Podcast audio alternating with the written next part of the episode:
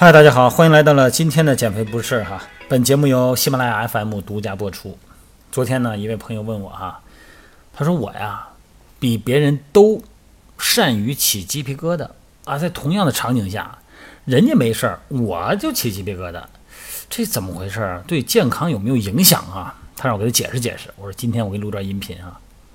咱们一说这鸡皮疙瘩呀，眼前就会浮现这个场景啊。原本是白皙光滑的皮肤哈，然后呢，从皮里边呢顶出一个个的哎小凸点，而且呢非常密集，整个连成一片，甭管是看见还是摸着哈，心里都不太舒服。有密集综合症的呢，看得更不舒服哈。什么意思啊？这就是咱们在古远的基因里边呢，起鸡皮疙瘩呢这个现象呢，总是和寒冷、危险、害怕这些情景挂钩。那么随着人类的进化呢？他们有强烈情绪波动的时候，也会抑制不住产生鸡皮疙瘩。你看，最近牛津大学和哈佛大学哈研究发现，鸡皮疙瘩呢不仅反映了身体的健康，而且呢对心理健康还有很大的好处啊，能够让咱们情绪振奋，能够保持积极的心态。他们曾经在二零一八年的一次音乐会上啊研究了一百多人啊，他们对这个鸡皮疙瘩的反应哈。通过可穿戴设备对参与者呢，在音乐会的前后进行了细腻的监测和调查，结果呢，有一些结论很有趣啊。大多数人呢，在音乐会呢都会有起鸡皮疙瘩的反应，但是他们自己不知道啊。那至少有百分之五十五是这样的情况。那么在之前的研究中呢，发现呢，音乐会啊产生鸡皮疙瘩的原因是什么呢？就是因为情绪啊，因为音乐呢对我们产生不很多的情绪波动嘛。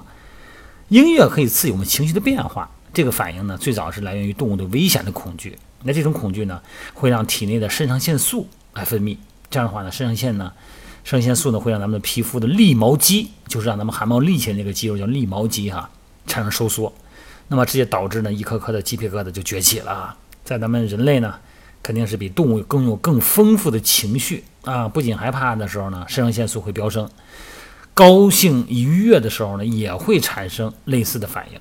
那你看这音乐啊，它就是调动情绪的一个很好的工具啊。所以说呢，曾经反映了恐惧、寒冷的鸡皮疙瘩，对于咱们人类现在来说呢，那是情绪变化的生理反应。这就我们那发短信那位朋友哈，是一位情绪应该是是不是比较波动大的人呢？是不是这种情况哈？这起皮鸡皮疙瘩的人啊，往往更具有创造性啊，也更加健康。为什么呢？研究人员发现哈。对这个受受访者的这个爱好和生活方面进行了调查，结果发现呢，起鸡皮疙瘩的人呢，对于艺术创造性的兴趣更高啊，你们烘焙呀、绘画呀、写作方面都高于其他人。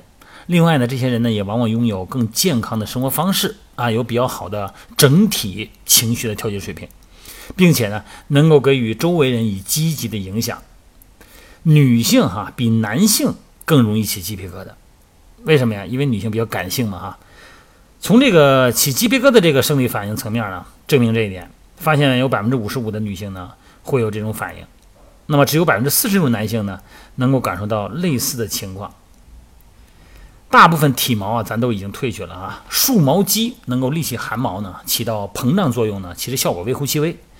那么从另外一个观点来看呢，这项原始的行为能力呢，随着进化也逐渐被赋予了新的意义。希望呢，大家呢都够。